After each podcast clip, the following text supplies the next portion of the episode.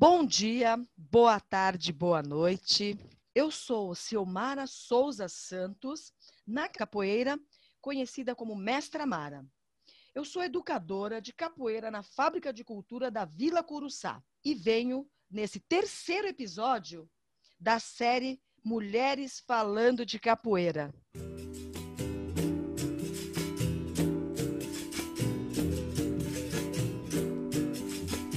Nesse mundo camará, mas não há, mas não há, mas não há quem Bom, e hoje nesse episódio eu venho aqui trazendo para vocês a professora Juliana Araújo, que é uma grande amiga aí de muito tempo já, e também formada em educação física pela Faculdade Integrada de Três Lagoas, formada também em capoterapia pela Associação Brasileira de Capoterapia, pós-graduada em psicopedagogia e também em História da Cultura Afro-Brasileira, pela FACOM. Então, olha só que currículo incrível dessa nossa entrevistada. E eu queria que a Juliana falasse um pouquinho sobre a sua trajetória dentro desse universo da capoeira. Olá, uma boa noite aí, ou bom dia, né? Que eu estou aqui no Japão.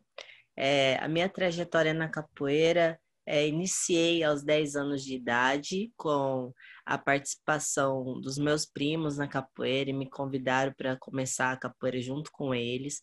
Então, de lá para cá, desde 1994, que eu pratico capoeira, já faz 25 anos, fez 25, 26 anos esse ano. Então, me formei professora em 2002 e de lá para cá comecei a trabalhar em projetos de capoeira. Aí entrei na faculdade para poder aprimorar meu conhecimento em relação à capoeira também e fui desenvolvendo, desenvolvendo trabalhos voluntários também. Aí, ah. Ô Ju, você também é, iniciou a, a capoeira em projetos sociais? Isso, em projeto social. Então, assim, em 94 existia um projeto social lá na minha cidade, no ginásio municipal de esportes.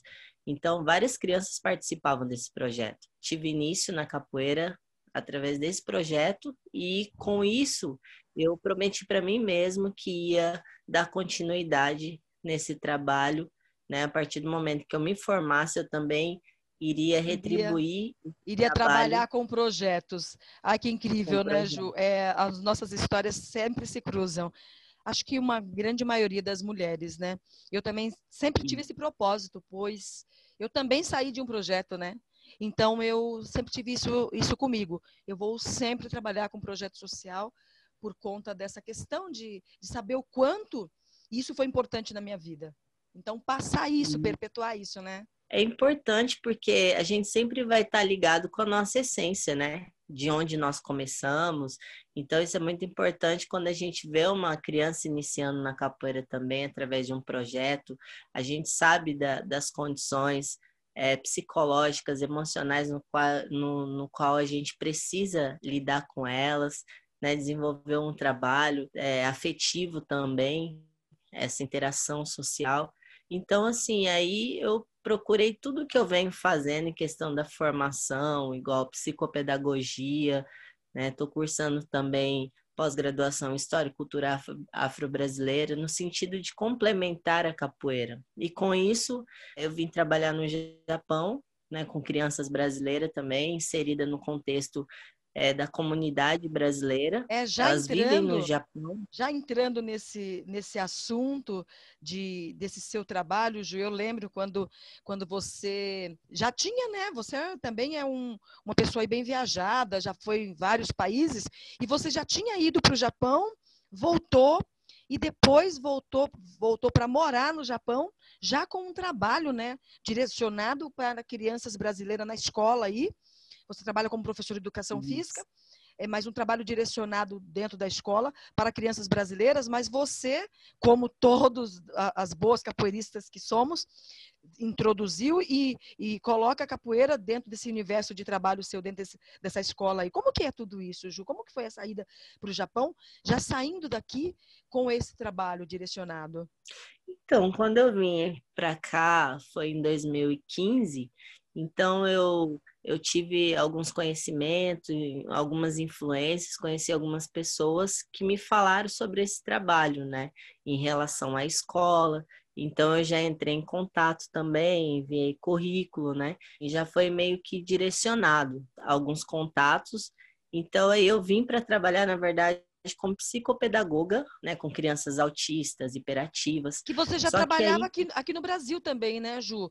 Lá onde você morava em Três Lagoas, você fazia esse trabalho. É que, na verdade, no Brasil eu trabalhava como orientadora social, trabalhei muitos anos como educadora também, mas na verdade a gente acaba fazendo um trabalho que inclui tudo, né? Acaba englobando tudo, essa parte da da pedagogia, trabalhar o psicossocial dessas crianças também.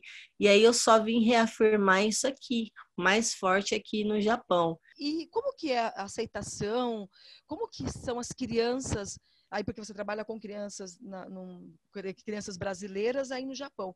Como que é esse trabalho aí assim propriamente dito? É um trabalho muito interessante e ao mesmo tempo a gente é, tem que se doar muito, muito mesmo, porque são crianças, a maioria são crianças nascidas aqui no Japão, inseridas no, no contexto do Japão, e muitas vezes você vai falar, principalmente você vai trabalhar a capoeira. Então é muito difícil algum, em algum momento você fazer a criança ter aquele sentimento no início de pertença, porque elas não conhecem muito bem a história do, do nosso Brasil mesmo, do contexto. O bom assim que tem, que nem eu trabalho na escola, as crianças ela têm essa vivência, né, através da, da, das professoras que ensinam a história do Brasil, tudo, que nem foi dia 7 de setembro, então trabalha todas as datas comemorativas. Mas tem um outro lado que eu também trabalho num projeto que são crianças brasileiras que estudam em escola japonesa. Então, é muito diferente, assim, o contexto, né? Então, assim, é, essas crianças brasileiras estudam em escola japonesa, então elas estão aprendendo tudo sobre a cultura japonesa. E muitas vezes sobre a nossa cultura, elas não estão aprendendo. Só que eu estou tendo a oportunidade de fazer o quê? Inserir a capoeira nesse contexto. Ah, Inserindo vai, vai para esse universo cultural e que eles também acabam trazendo, você com certeza, levando a cultura nossa, a cultura brasileira, para essas crianças que elas aí tem, no caso são crianças brasileiras, mas que conhecem pouco do nosso país, né? Ou aliás, quase Conhece nada, né, Ju? Pouco, um, quase nada. Algumas vieram para cá muito novinhos, né? Pai e a mãe trabalham muito, a maioria trabalha em fábrica. Aqui o trabalho é muito corrido, é muito é, trabalha muito e às vezes faz languiô, que é hora extra, né? Então, assim, para poder estar tá tendo uma renda a mais. Então, às vezes, é, as pessoas trabalham mais de 10 horas por dia. Então, às vezes, essa criança não tem tanto contato com seus pais. Você também é, tem esse ritmo de trabalho aí, né? De vez em quando a gente conversa, entre outras coisas, fora, fora a, a capoeira, a gente às vezes conversa e você traz esse, esse lugar de, de muito trabalho, quase sem parar. É bem complicado, assim, essa questão aí, né, Ju? Isso, é porque aqui a gente não tem férias, né? E, por exemplo, por eu trabalhar em escola brasileira e trabalhar também com crianças brasileiras, os calendários que são vermelho, que a gente considera ser feriado no, no Japão, para nós não é feriado. Então, para eles, muitas vezes, os japoneses têm a folga, mas a gente não tem. O último feriado que a gente teve que fala Oyasumi, né? Que é o Natsu, que é verão. Então, assim, no caso, o feriado de verão só foram, para mim, quatro dias. Então, Nossa. praticamente é a minha, minhas férias. As suas férias de É minhas férias, dias. né? O, o, é puxado. E aí, você tem que conciliar o quê? É, estudar, porque a gente precisa sempre estar tá aprimorando né, na questão também, porque sempre está aparecendo transtornos novos também, você tem que entender sobre o transtorno, porque a criança ela só desenvolve a partir do momento que você é, entende de que forma que ela aprende. Isso é muito importante. Então, às vezes, a gente pode estar tá ensinando alguma coisa para a criança, ela não está absorvendo aquele conhecimento, porque a gente tem que entender a parte é, neurológica do pensar da criança também, né? Então, e pensando nessa questão, né, Ju, que cada um, cada criança é individual.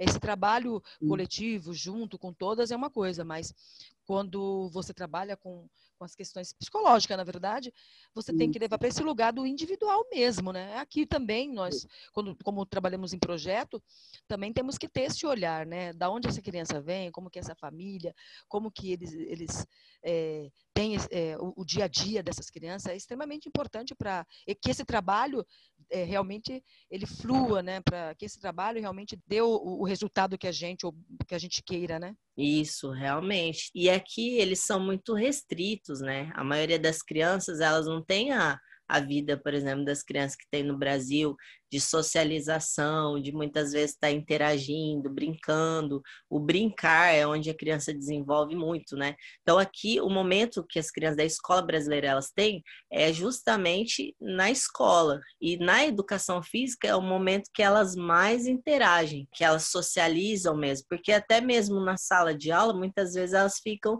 cada uma na sua carteira, então é diferente. Eu sinto que a minha responsabilidade é maior. Nossa intervenção na vida dessas crianças sempre vai ser né, maior. E outra, a gente se doa quando a gente faz esse tipo de trabalho. Né? É, é, é, existe uma diferença bem grande, você podia dizer assim, das crianças brasileiras mesmo, do seu trabalho como quando era aqui, com essas crianças do Japão. Qual a diferença entre eles, assim, ou se tem ou não tem diferença? Como que é isso? O que eu sinto, né, como eu trabalhei em vários projetos já, assim, em relação à capoeira também, então, o que eu sinto que às vezes elas não têm muita autonomia. Elas não têm autonomia quanto as crianças brasileiras, no caso, nascidas no Brasil e que residem no Brasil.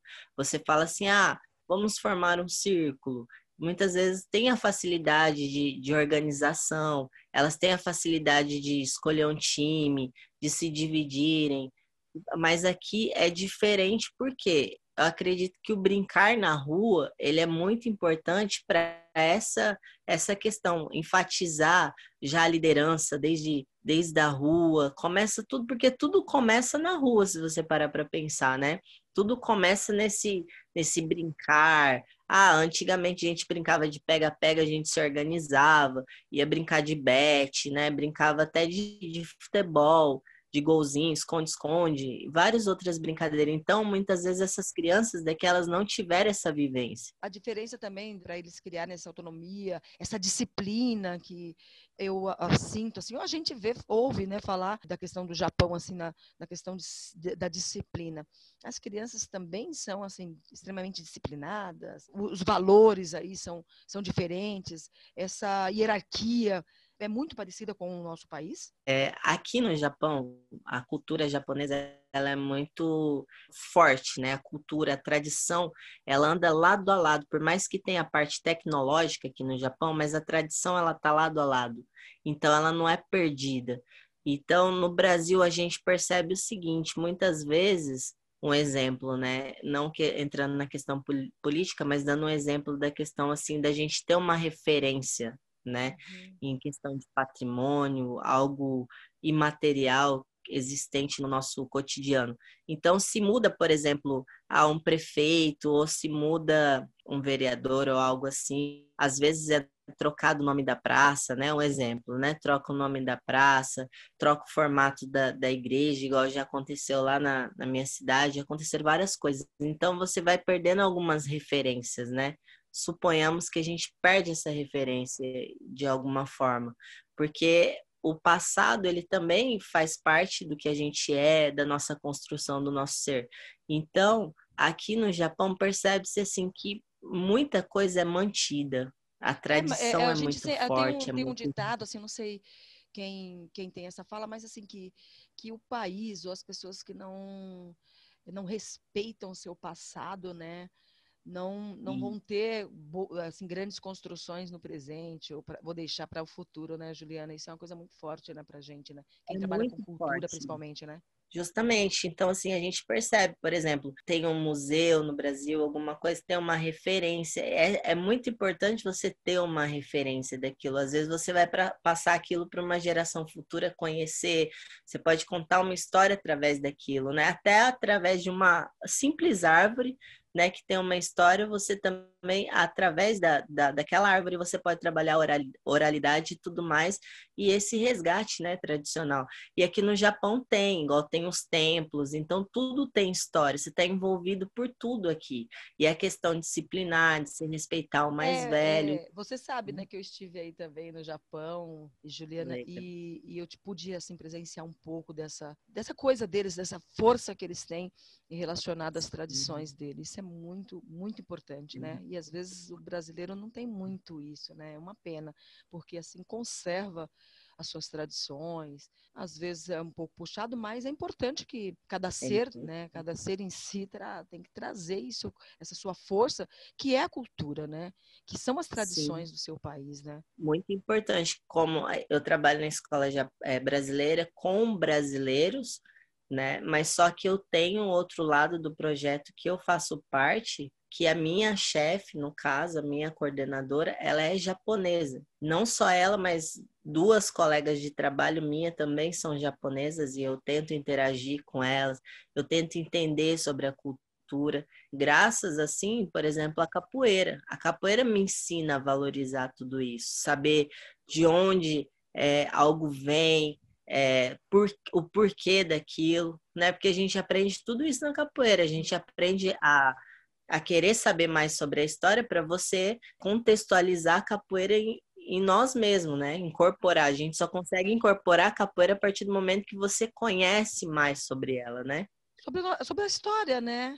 E a capoeira, ela, ela tem todos esses aspectos, ela traz tudo isso está inserida nela, né, Ju? Ô, Ju, eu queria puxar um pouquinho, eu queria saber mais alguma coisa de você, assim, mais sua mesmo, né? Um, algumas coisas relacionadas à capoeira, por exemplo, assim, um momento extremamente importante, inesquecível na tua trajetória da capoeira.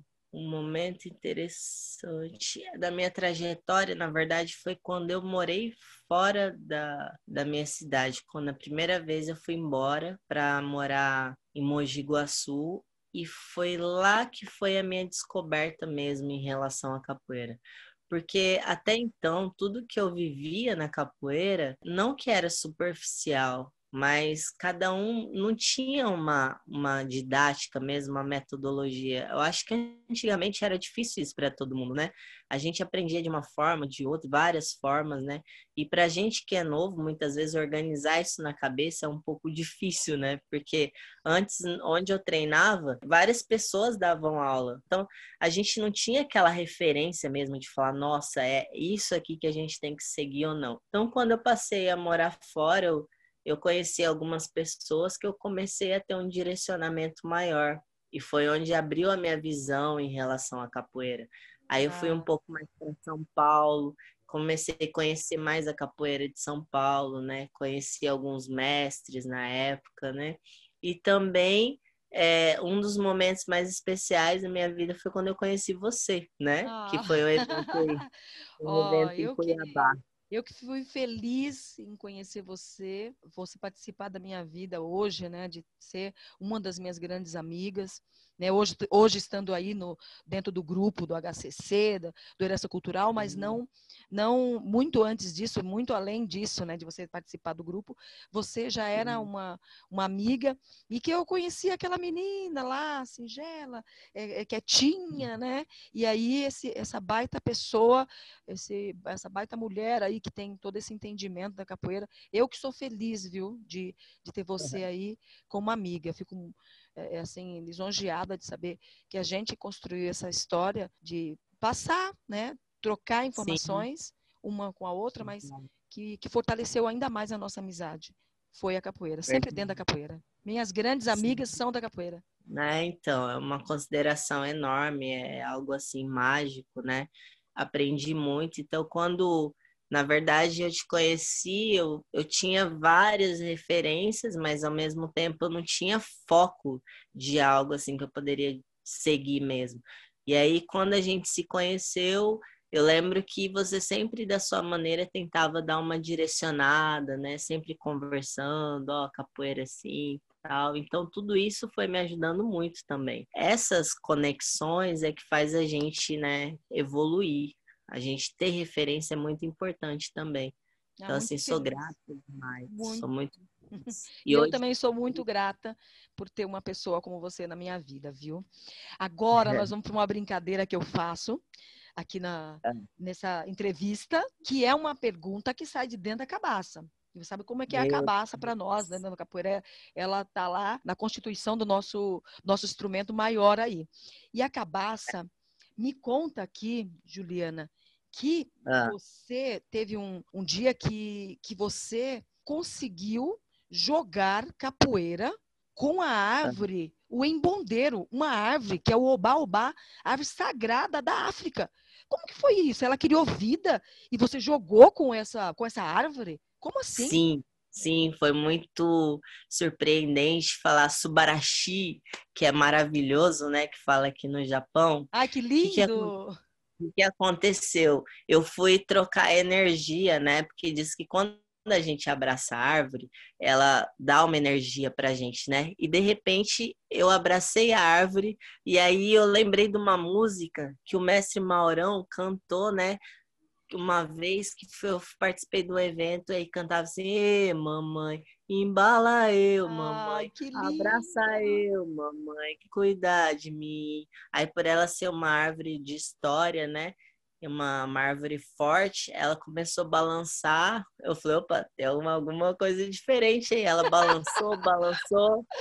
Aí deu uma empurradinha em mim e chamou eu pro jogo. Eu falei, nossa, é agora. A gente agachou assim, começou a jogar emboladinho, emboladinho. Meu, eu tô emocionada, aí, Juliana. Emocionada de ouvir essa história.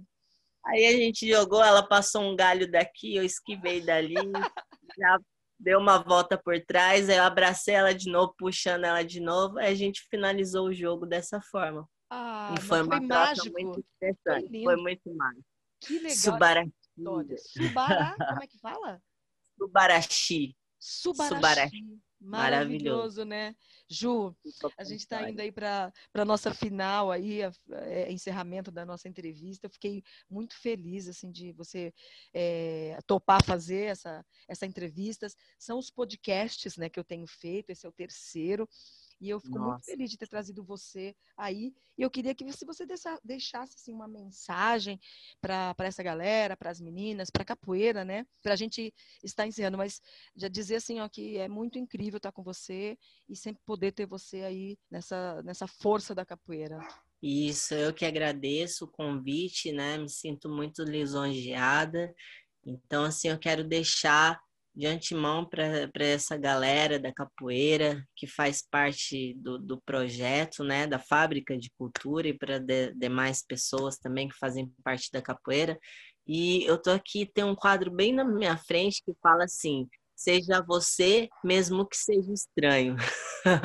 então, assim, que você seja você, independente né, de qualquer circunstância, do que as pessoas pensam, do que as pessoas falam. Então, acredite no seu sonho, que a capoeira, ela sempre vai nos conduzir, sempre vai nos orientar e sempre vai nos fortalecer. Então, assim, seja você independente de qualquer coisa e se ame, tenha amor próprio.